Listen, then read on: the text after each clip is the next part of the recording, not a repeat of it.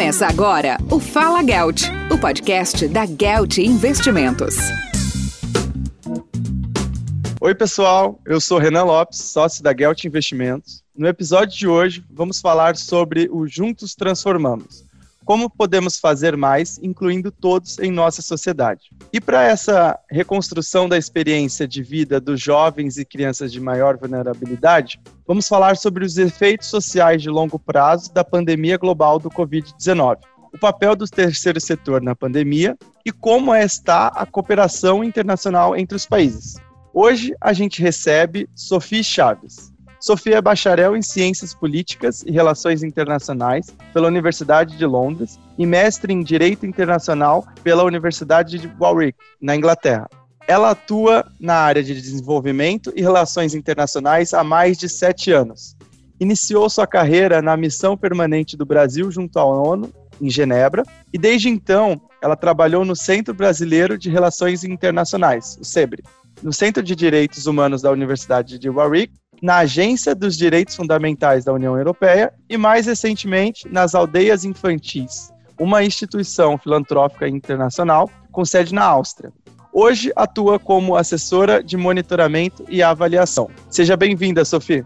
Muito obrigada, Renan. Um prazer estar aqui. Sofia, vamos começar o nosso bate-papo. Esse último mês de março, nós completamos um ano da pandemia do coronavírus. Os efeitos foram devastadores mas a crise se acentua entre as pessoas de maiores vulnerabilidades. A SOS Children Village, ONG que você atua na Áustria, atua para apoiar famílias e crianças a construir o seu próprio futuro. Só que com esse cenário atual de aumento de pobreza, taxas de desemprego altas, como que vocês equacionam esse problema para gerar um ecossistema de desenvolvimento social com educação, desenvolvimento econômico e cidadania em um território de vulnerabilidade?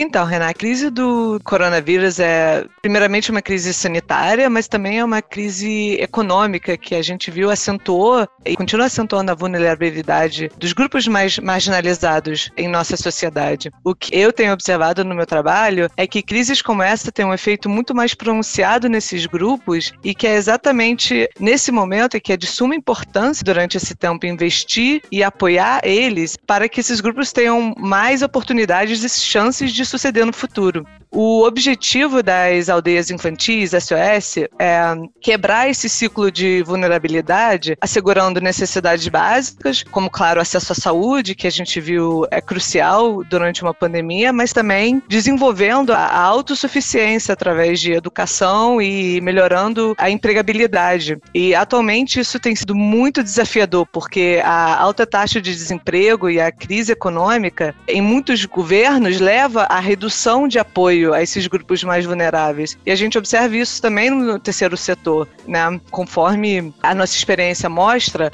na verdade, fazendo o oposto, e exatamente nesses momentos de crise que a gente deveria investir mais nesses grupos, porque esse maior investimento traz um maior retorno e maior desenvolvimento social. Nossas pesquisas, né, a pesquisa que eu faço com os participantes dos programas das aldeias infantis mostra que quando os indivíduos e famílias marginalizadas saem de situação de vulnerabilidade e se tornam prósperos, as comunidades e as pessoas no seu entorno também prosperam. Né? Né? Então, por exemplo, um aumento na renda e na situação econômica de um indivíduo vai desenvolver benefícios ao longo prazo para os seus filhos, seus netos, porque eles vão crescer em um ambiente familiar mais propício, menos vulnerável, e isso então em torno gera mais riqueza e prosperidade para a sociedade e comunidade como um todo. Então, no nosso estudo e no caso das aldeias infantis, isso traz um retorno em média de cinco vezes maior do que o investimento original feito. Né? Então, essa crise toda mostrou que, na verdade, o investimento tem que ser maior nos grupos de vulnerabilidade para assegurar que a gente não perca esse desenvolvimento social e que a gente não perca esse ecossistema que você comentou.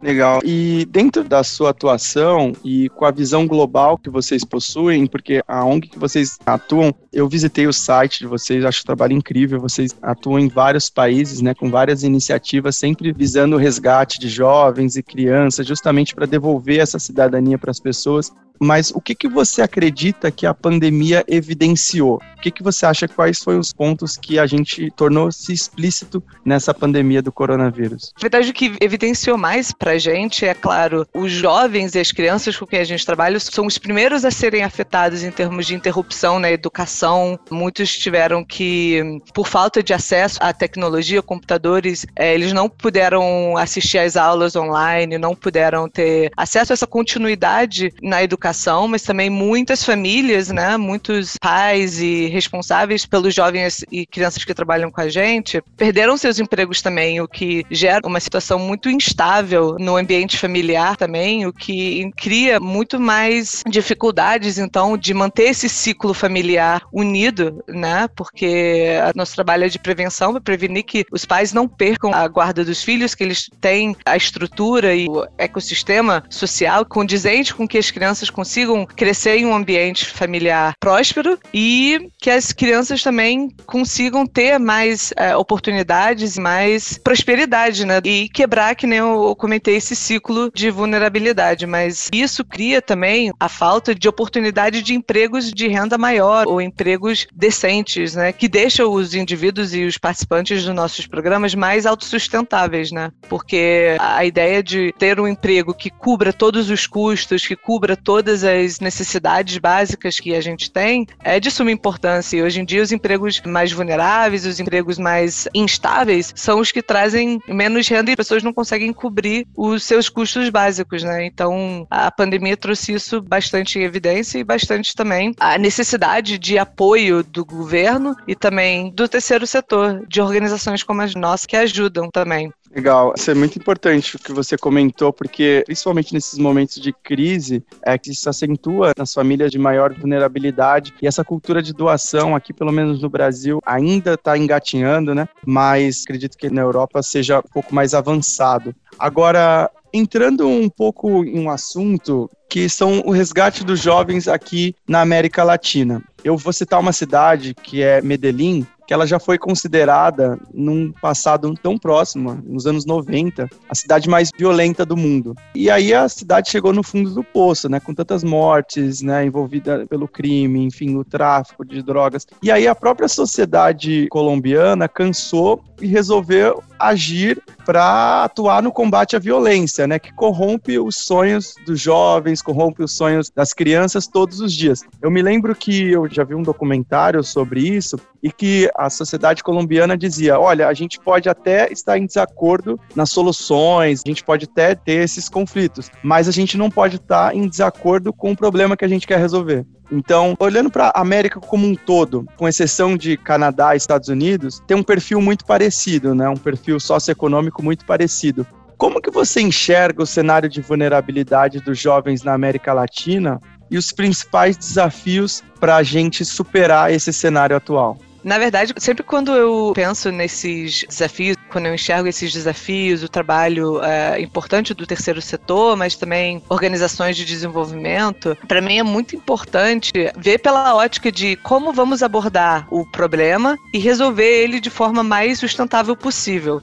É porque no passado, normalmente, a visão do terceiro setor, a visão de organizações de desenvolvimento era distribuir alimentos e recursos, dinheiro, mas sem realmente uma consideração do que realmente era preciso para quebrar o ciclo de vulnerabilidade que a gente estava comentando antes. E, na minha experiência, a melhor forma é mudar a nossa visão sobre os jovens e sobre indivíduos e famílias vulneráveis como os beneficiários é, isso tem acontecido mais agora na Europa e nos países desenvolvidos, que você comentou, tem mais histórico, né, de trabalho, doação, etc. Mas agora eles estão vendo mais a importância de não enxergar esses grupos vulneráveis, os jovens, como beneficiários, mas sim como os agentes de transformação. Então, os jovens, tanto na América Latina quanto no mundo todo, eles próprios sabem quais são as necessidades que eles têm e quais oportunidades que eles precisam para sair da situação de vulnerabilidade. Então é imprescindível quebrar essa ideia meio paternalista de achar que nós sabemos resolver o problema, nós temos a solução, sem a participação deles, né? E sem consultar os jovens que a gente quer ajudar. Então, no passado, os programas de desenvolvimento, os programas do terceiro setor mantinham as pessoas muito dependentes. Então, o ciclo de pobreza nunca foi quebrado. Então, isso não cria uma solução a longo prazo, né? Então, isso gerou muitas perdas também. Então, sempre quando a gente pensa em ajuda, a gente pensa em melhorar a situação e superar esses desafios, a gente tem que sempre amparar os jovens a encontrar sua voz e ter a confiança e as oportunidades certas para quebrar esse ciclo, né, de violência, pobreza e vulnerabilidade. Então, eu acho que, na verdade, esse é o principal desafio, né, de enxergar eles mais como os seus próprios agentes de transformação, como os principais consultores, né, e se a gente quer trazer programas e iniciativas que beneficiem eles de verdade a longo prazo. É legal esse ponto que você colocou, né, que aí você resgata o jovem, dá o protagonismo da sua própria vida, né? Exatamente. Então, vamos lá. Seguindo aqui com nossos assuntos, Sofia, vamos entrar em um tema que eu sei que você gosta, que você estuda bastante, que é a cooperação global. Né, e a força do multilateralismo. Durante a pandemia, várias oportunidades, a OMS, que é a Organização Mundial da Saúde, foi desacreditada como um órgão capaz de liderar uma resposta conjunta à crise sanitária. Eu me lembro que recentemente a XP Investimentos fez um evento Expert ISG com o professor Yuval Harari. Ele disse que algo marcante durante a sua live que foi assim que a pandemia foi um sucesso científico combinado com um fracasso político. E aí, muitas nações desenvolvidas mostraram fragilidades no combate à pandemia. Por outro lado, se a gente for analisar, alguns países da Ásia conseguiram controlar a disseminação do vírus fortemente. Eu queria que você explicasse como esse movimento e todo esse conjunto de atores, toda essa crise que envolve as relações internacionais, como que afetam as relações internacionais entre as nações.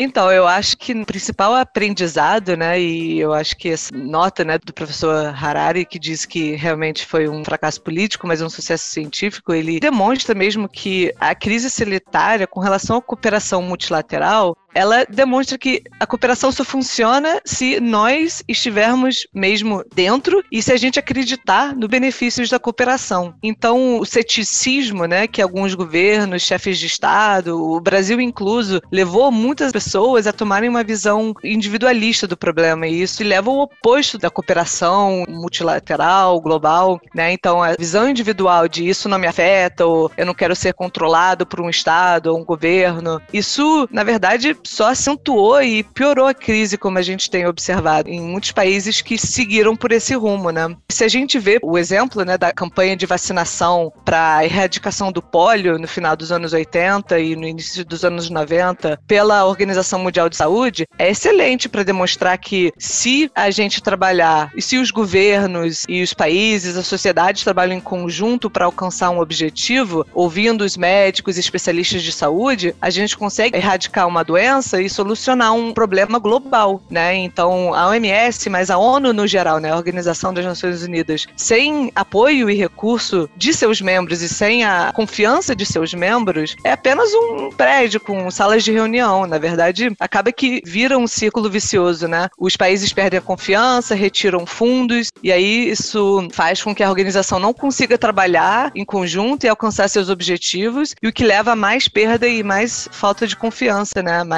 falta de investimento. Então, eu vejo todos esses atores que você mencionou, os países, governos, mas também órgãos públicos internacionais, como um monte de pessoas presas num barco de remo, e se todo mundo remar para um lado diferente, a gente não chega a lugar nenhum, né? Mas a melhor forma de alcançar um destino é realmente se todo mundo remar para a mesma direção e trabalhar junto, né? Então, o que a gente tem observado é que realmente o fracasso político é não conseguir todos os atores remando na mesma direção para solucionar um problema. Exatamente. Eu me lembro que esse ano no Fórum Econômico de Davos, eu vi o presidente da Rússia, o Vladimir Putin, dizendo que a gente poderia cair numa guerra de todos contra todos, porque você tem um inimigo comum, mas as nações acabam se fechando. Olha, eu preciso proteger meu povo, vacinar a minha população, quando na verdade o vírus ele vai continuar circulando pelas populações, por mais que você vacine toda a sua população, por mais que você esteja todo mundo vacinado, e aí como acontece com as novas cepas que a gente viu aí no Brasil, na África do Sul, então assim não adianta é,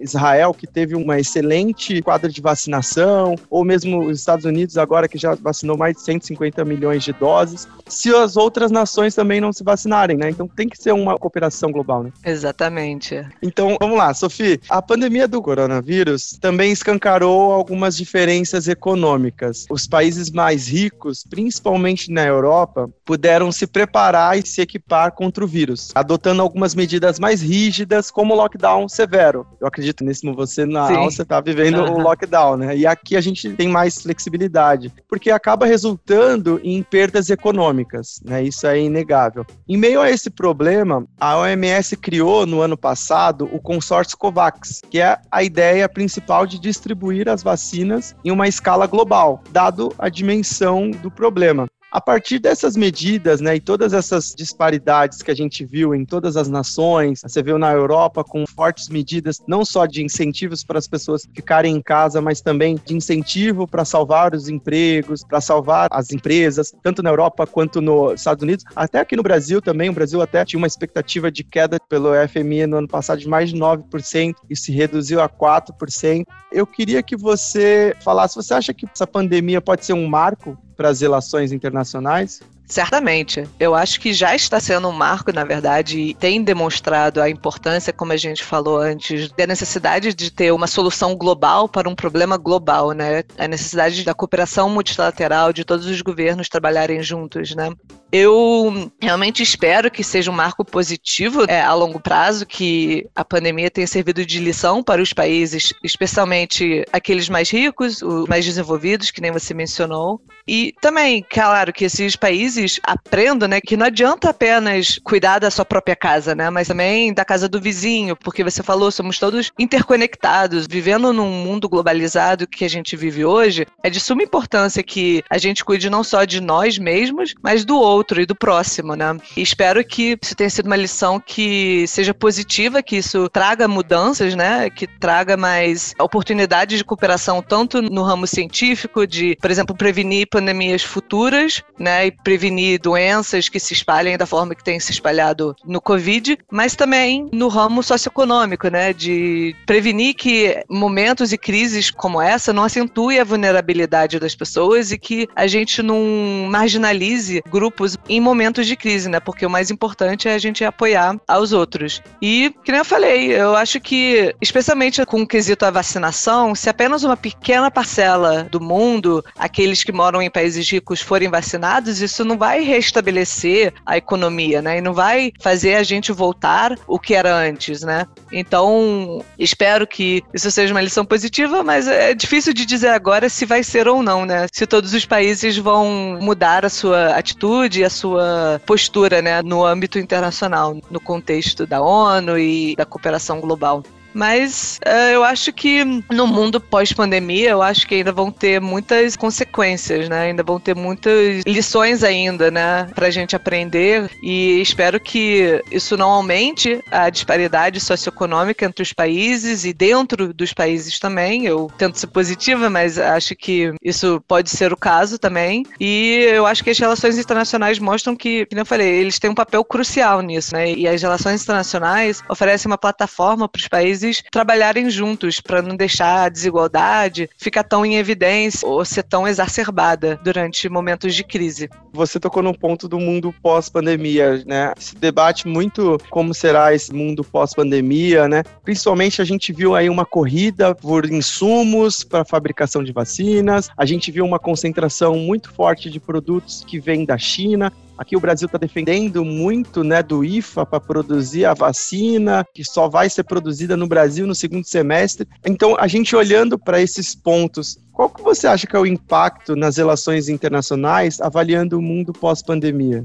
Eu acho que o impacto, especialmente que nem você falou, com essa abordagem de a luta pelo mais forte, quem consegue mais recursos, quem compra mais vacina para vacinar a população de forma mais rápida e retomar as atividades econômicas mais rápidas, só demonstra, que nem eu comentei antes, uma visão individualista do problema não vai solucionar e não vai deixar a gente voltar num mundo pós-pandemia ao que era antes. Eu acho que ainda vão ter muitas consequências juntas se os países não se juntarem e se ajudarem todos a se reerguer em termos de situação econômica, mas também de saúde, trazer um fim à crise sanitária também, primeiramente, né, e principalmente, mas também retomar as atividades econômicas. Eu acho que, por exemplo, se a Europa retomar suas atividades econômicas, isso não vai significar que a situação, as atividades econômicas na Ásia ou na África ou na América Latina, se as atividades econômicas não se retomarem nesses países também, a Europa vai, de forma clara, também ser afetada, né? Eu acho que porque a gente depende tanto do comércio mundial e de todas essas interlocuções entre países e acordos comerciais, é de suma importância que todos se recuperem de forma mais rápida. E a única forma de fazer isso é se todos os países trabalharem juntos, né? E esse é o papel das relações internacionais, né? De trazerem os países para mesa, né, de discussão e fazer com que a gente encontre uma solução conjunta e que não tenha essa que os países e os governos tenham que solucionar tudo de forma individual. Ah, eu tenho que resolver para meus cidadãos, mas e os outros, né? E os outros países, para eles não importam. Então, essa atitude não pode ser o caso se a gente quer recuperar globalmente, né, da forma mais rápida possível.